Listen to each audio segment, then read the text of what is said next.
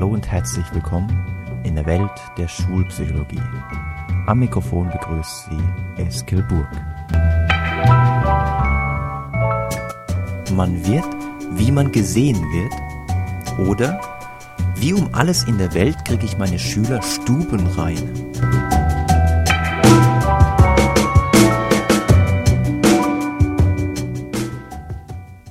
Vielleicht haben Sie sich schon mal gefragt, was man tun kann, damit Kinder ein bisschen gewissenhafter mit Müll umgehen. Dass Kinder nicht überall ihren Müll hinwerfen. Also wenn ich zum Beispiel an unsere Klassenräume zu meiner Gymnasialzeit zurückdenke, dann waren die immer in einem saumäßigen Zustand. Also jeder Schüler hat irgendwie seine Papierchen, war es jetzt ein Kaugummipapierchen, ein Bonbonpapierchen, hat er überall verteilt, hat all sein Abfall, auch Blätter, die der Lehrer vor Wochen ausgeteilt hat, die man also nicht mehr brauchte, all dieses Zeug landete überall, aber nicht im Mülleimer. Oder auch Tintenpatronen, all das Zeug lag immer auf dem Boden rum. Und unsere Räume waren teilweise so dreckig, dass die Putzfrauen sich weigerten, unsere Räume sauber zu machen.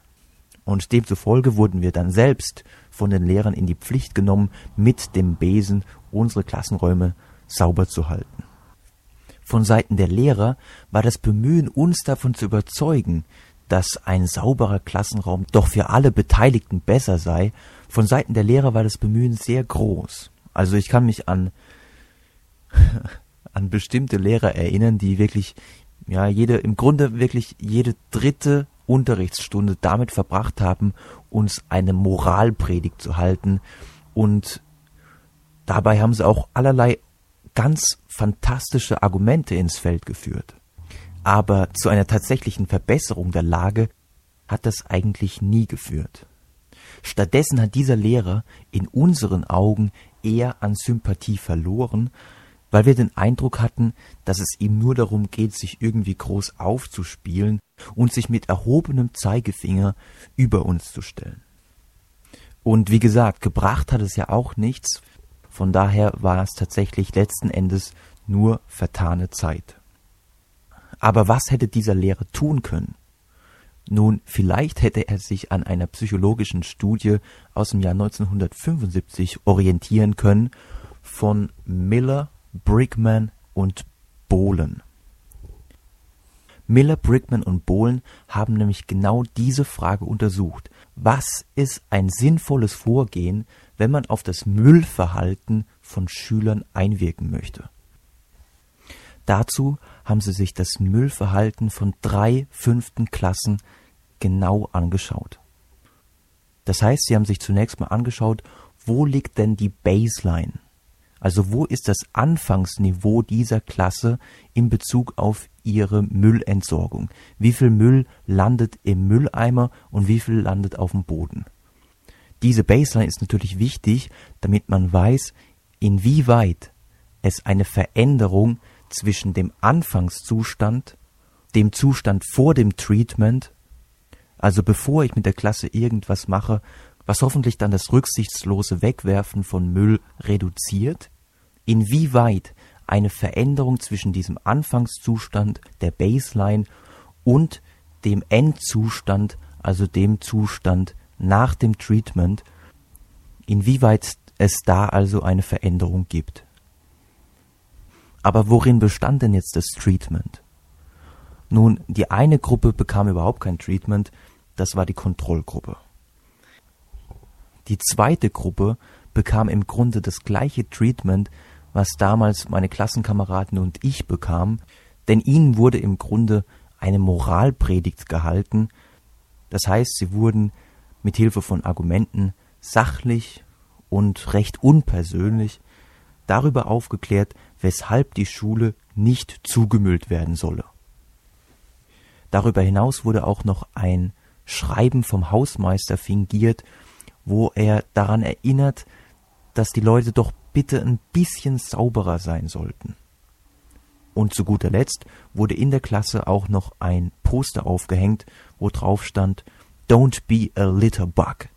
Also sei kein Umweltverschmutzer.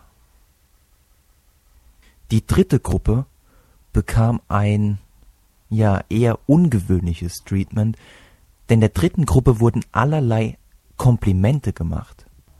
Das heißt, den Schülern aus dieser fünften Klasse wurde immer wieder eingebläut, dass sie doch saubere, adrette und gewissenhafte Kinder seien, die niemals ihren Abfall in der Gegend herumwerfen würden.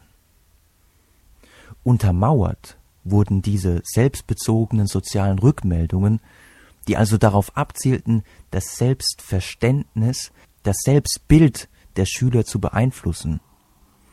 Also dahingehend zu beeinflussen, dass sie ins Grübeln geraten und sagen, hm, wenn alle mich als sauberen Schüler ansehen, wenn alle mich so wahrnehmen, dass ich tatsächlich jemand bin, der mit Müll sorgfältig und gewissenhaft umgeht, hm, dann scheint ja irgendwas dran zu sein. Dann ist das wohl wirklich etwas, wofür ich stehe. Und demzufolge werde ich auch in Zukunft meinen Müll sauber und korrekt entsorgen. Untermauert wurde dieses neue Selbstbild der Schüler durch allerlei Beweise. Also auch hier wurde ein Brief fingiert, der angeblich vom Direktor stammt.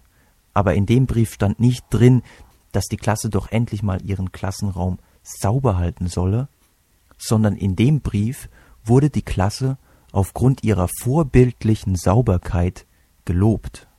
Und damit nicht genug, auch der Hausmeister hinterließ eine Notiz, dass es sehr einfach gewesen sei, die Klasse sauber zu machen. Und noch ein letztes Beispiel, als der Flur mal wieder so richtig zugemüllt war, also überall wieder Papier rumflog, dann ist der Lehrer wohl in die Klasse gegangen und hat gesagt, ah, der Flur, der sieht mal wieder unglaublich dreckig aus, das Papier rum. Aber ich weiß, dass unsere Klasse so etwas nicht tun würde. Denn unsere Klasse ist ja, was Sauberkeit angeht, absolut vorbildlich.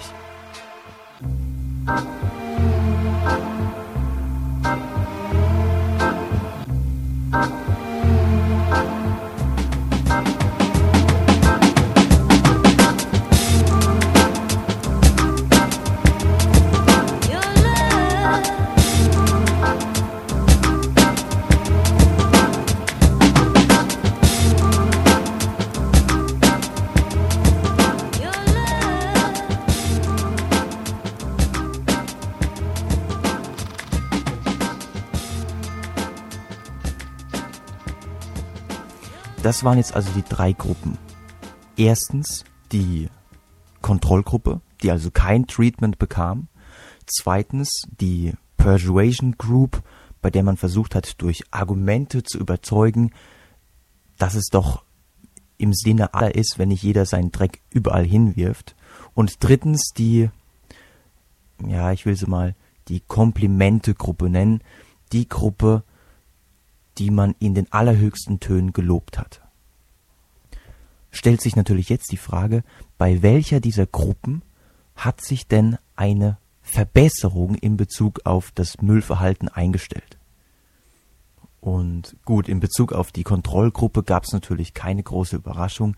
Da wurde natürlich weiterhin so viel Müll auf den Boden geworfen wie auch zuvor. Viel interessanter sind natürlich die Ergebnisse der anderen beiden Gruppen.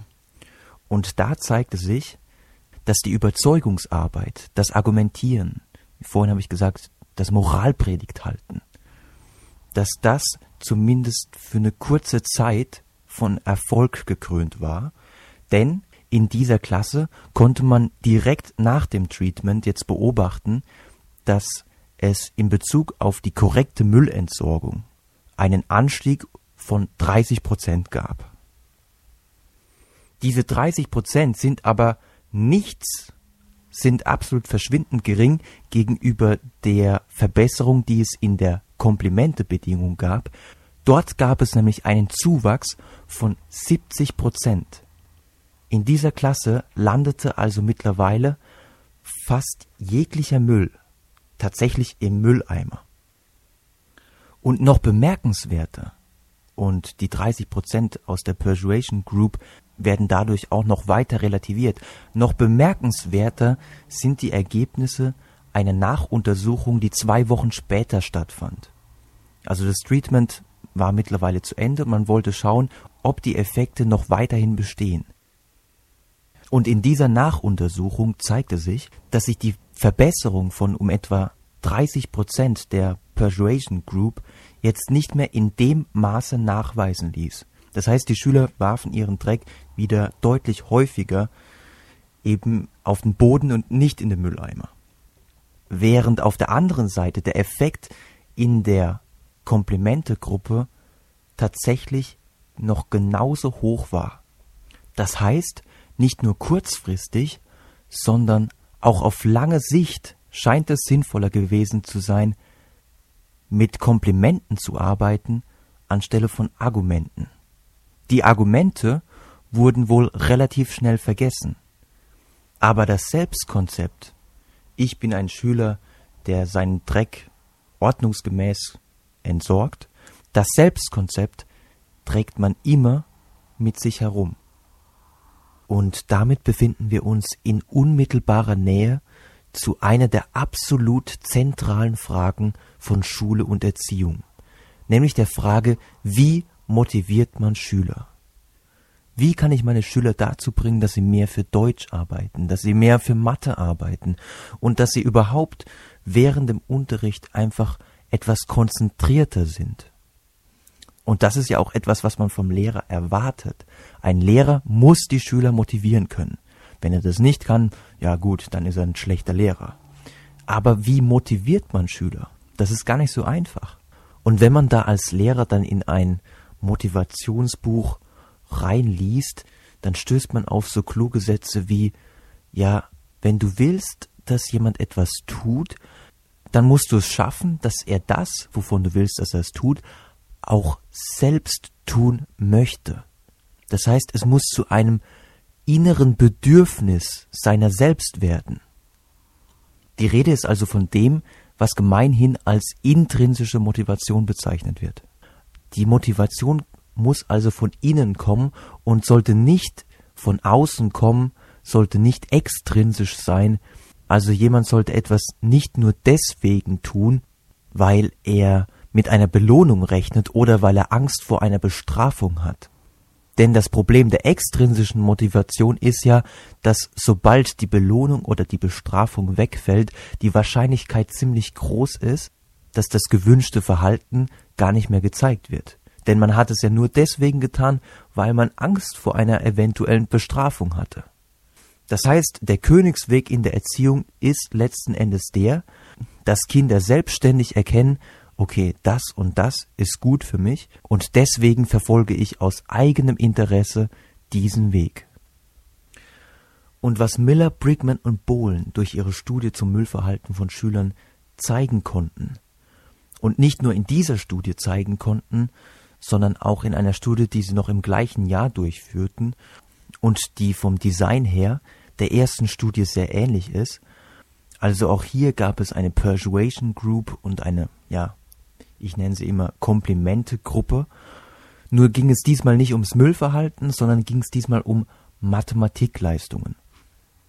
Der einen Gruppe, der Persuasion Group, wurde immer wieder gesagt, ja, ihr solltet besser werden in Mathe. Mathe ist wichtig. Eure Noten in Mathe sollten besser werden. Der anderen Gruppe wurden immer wieder so Dinge gesagt wie, ja, ihr arbeitet schon sehr hart in Mathe. Ihr strengt euch schon sehr an. Bleibt dabei. Macht weiter so.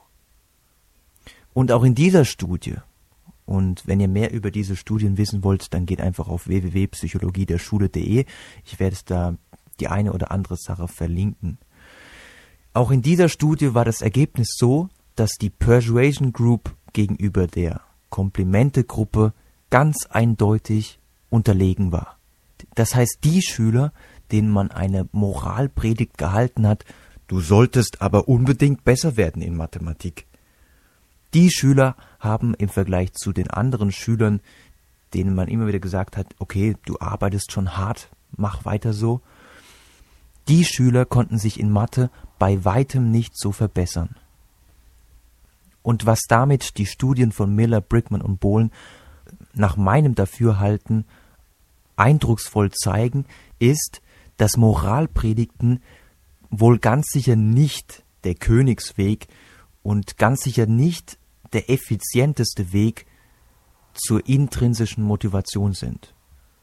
Viel effizienter scheint es zu sein, und ich weiß, ich wiederhole mich hier, aber was das angeht, wiederhole ich mich auch gerne. Viel effizienter scheint es zu sein, Schülern ein positives Bild ihrer selbst zurückzuspiegeln. Das heißt aber nicht, und ich weiß, diese Schlussfolgerung klingt logisch und ist auch extrem verlockend. Das heißt nicht, dass sie, wenn sie ihren Schülern sagen oder wenn sie ihrem Kind sagen, hey, du bist so intelligent, du bist ein Mathe-Genie oder du bist unglaublich begabt für Deutsch. Das heißt nicht, dass das Kind dann auch wirklich dadurch ein Mathe-Genie wird oder unglaublich gut wird in Deutsch. Warum nicht? Für das Müllverhalten scheint es doch funktioniert zu haben. Und in dieser einen Studie, die ich gerade genannt habe, scheint es ja auch für Mathematik funktioniert zu haben. Das Problem taucht in dem Moment auf, wo ein Kind mit Misserfolg konfrontiert ist. Bei dem Experiment, wo es nur darum ging, Müll zu entsorgen, also da entsteht kein Misserfolg, da gibt es überhaupt kein Problem. Bei dem Mathematikexperiment, wo die Schüler also dann besser wurden in Mathematik, und Mathe ist sicherlich etwas, wo man immer wieder auf Misserfolge trifft, wo man beim Lösen einer Aufgabe merkt, okay, jetzt habe ich den falschen Weg eingeschlagen, ich habe einen Fehler gemacht. Beim Mathematikexperiment, und das ist ganz wichtig, bestanden die Komplimente ja nicht darin, dass man ihnen gesagt hat, ey, du bist echt ein absolutes Mathe-Talent, ein Mathe-Genie. Du bist so intelligent. Nein, das hat man ihnen nicht gesagt, sondern man hat vor allem ihre Leistung gelobt, also ihre Anstrengung. Man hat gesagt, okay, du hast bestimmt, um diese Aufgabe hier zu lösen, sehr hart gearbeitet. Das heißt, den Schülern wurde vermittelt, dass wenn sie gut werden wollen in Mathematik, dass es von ihrer Anstrengung abhängt und nicht etwa von ihrem Talent oder ihrer Begabung. Das führte dazu, dass die Schüler, wenn sie Fehler gemacht hatten, wenn sie Misserfolge beim Mathe-Lernen hatten, dass sie daraus den Schluss gezogen haben, okay, da muss ich halt einfach mehr lernen. Und genau diese Überzeugung ist es, die wir unseren Schülern zurückspiegeln sollten. Wenn du wirklich viel lernst, wenn du dich richtig anstrengst, dann ist wirklich vieles möglich. Und um dieses Mindset im Grunde geht es ja um den Glauben, dass Veränderung wirklich möglich ist, dass ich nicht fest bin in meiner Persönlichkeit, dass ich nicht auf meine Begabung oder eben Nicht-Begabung festgelegt bin. Um dieses Mindset geht es in der nächsten Episode, wenn wir uns den faszinierenden Forschungsergebnissen der Carol Dweck widmen.